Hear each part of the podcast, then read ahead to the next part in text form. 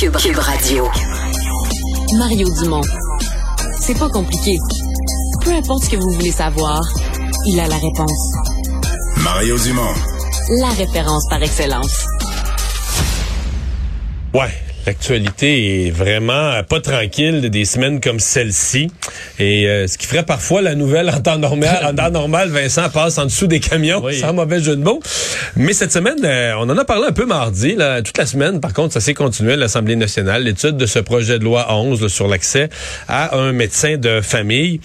Et euh, autour de la discussion, il y a le, modèle du Bas-Saint-Laurent. Tu comprends que ça a attiré mon attention. Tout ce qui se fait au Bas-Saint-Laurent est oui, bon? T'es un peu chauvin? Un peu.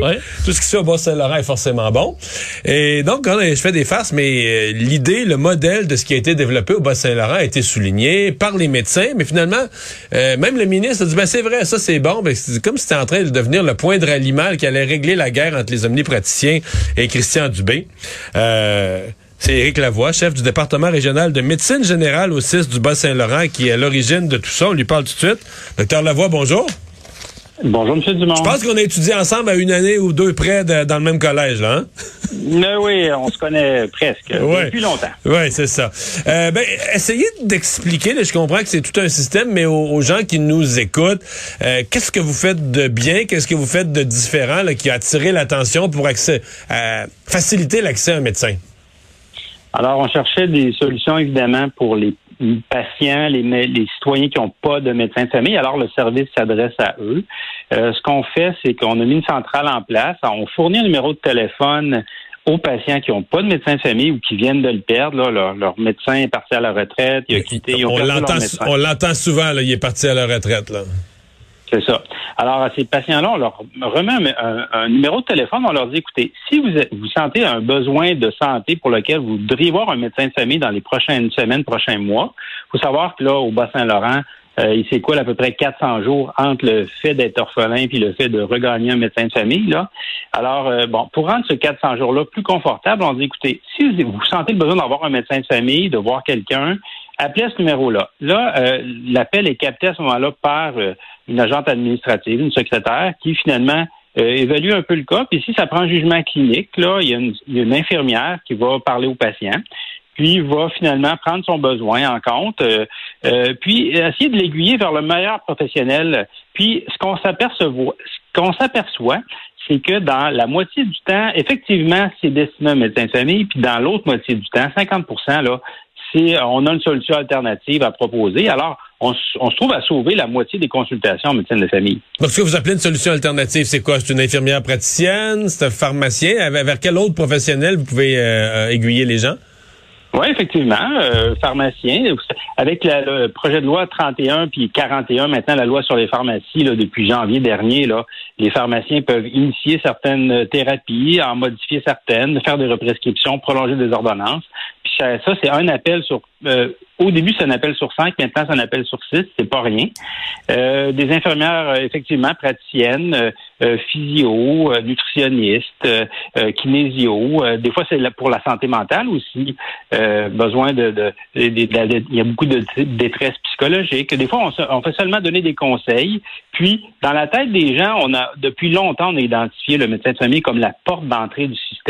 Maintenant, on vient agir en amont de ça, avant le cette demande-là. Puis, euh, on, on, trouve à, rediriger, parce que nous-mêmes, les médecins de famille, euh, on redirige euh, souvent hein, vers d'autres professionnels. Alors, on se trouve à sauver cette étape-là.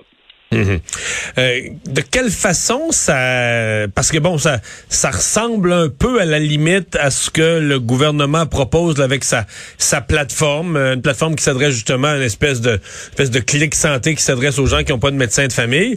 Euh, à cette nuance près que dans votre cas c'est pas c'est pas juste un entonnoir vers un médecin vous avez réussi à trouver une façon de d'aiguiller ou d'orienter la personne vers la bonne ressource et de pas engorger nécessairement les médecins oui, non, exactement. Alors, écoutez, la différence, c'est que euh, l'offre médicale, euh, c'est premièrement, vous savez, les médecins, c'est long à former. Hein, c'est au moins 10-12 ans là, à partir du cégep. Là. Puis c'est une ressource finalement précieuse, puis qui est en pénurie actuellement. Fait que nous, on voulait pas la surcharger. Puis de tout afficher en ligne parce que c'est un peu ça le projet, d'afficher en ligne toutes les consultations ou tous les, bureaux de chaque médecin, puis finalement, les, citoyens pourraient aller choisir leur propre euh, rendez-vous. Là, nous, on se trouve à filtrer ça. On filtre avant pour être sûr que ce qui arrive en avant du médecin, ce soit le bon, la bonne demande. Euh, vous avez senti, parce que là, vous avez, euh, vous êtes ramassé, je suis pas sûr que vous aviez prévu ça, mais vous êtes ramassé au centre de la discussion cette semaine. Tout le monde semblait intéressé à, à avoir le détail de votre proposition. Là. Ouais, ben écoutez, nous, on a depuis 2019 qu'on est sur ce projet-là. C'est un projet pilote qu'on a demandé du financement pour lequel ça, précédait évidemment le projet de loi 11. Là. Alors, on a comme quand même 18 mois de recul, puis on observe euh, les résultats que je suis en mesure de vous témoigner aujourd'hui. Puis si ça satisfait euh, les partis pour donner un bon service, ben tant mieux. Euh, le, contexte législatif actuellement, puis les démêlés entre les autorités, euh, bon, c'est une portion, mais nous, ce qui nous intéresse, c'est de donner le service. On avait plusieurs plaintes de patients qui n'avaient pas de médecin de famille, qui, étaient seulement relayés à aller à l'urgence. Puis maintenant, ces plaintes-là, depuis un an et demi, on n'en on en a plus. Là. on, répond, je, je crois, à, à portion de problème. OK. Parce qu'il a pas, vous êtes capable de, de gérer tout le flot des demandes. Il n'y a pas de gens qui attendent une semaine, deux semaines. Euh. En fait, l'appel est capté la journée même. C'est ouvert de 8 heures jusqu'à 18 heures. Alors, si vous appelez dans ces heures-là, c'est capté euh, tout de suite. Si vous appelez après ces heures-là, bon, ben, ça. Vous, vous émettez une boîte vocale, on vous rappelle le lendemain. À l'intérieur de 24 heures, on réussit à capter votre demande.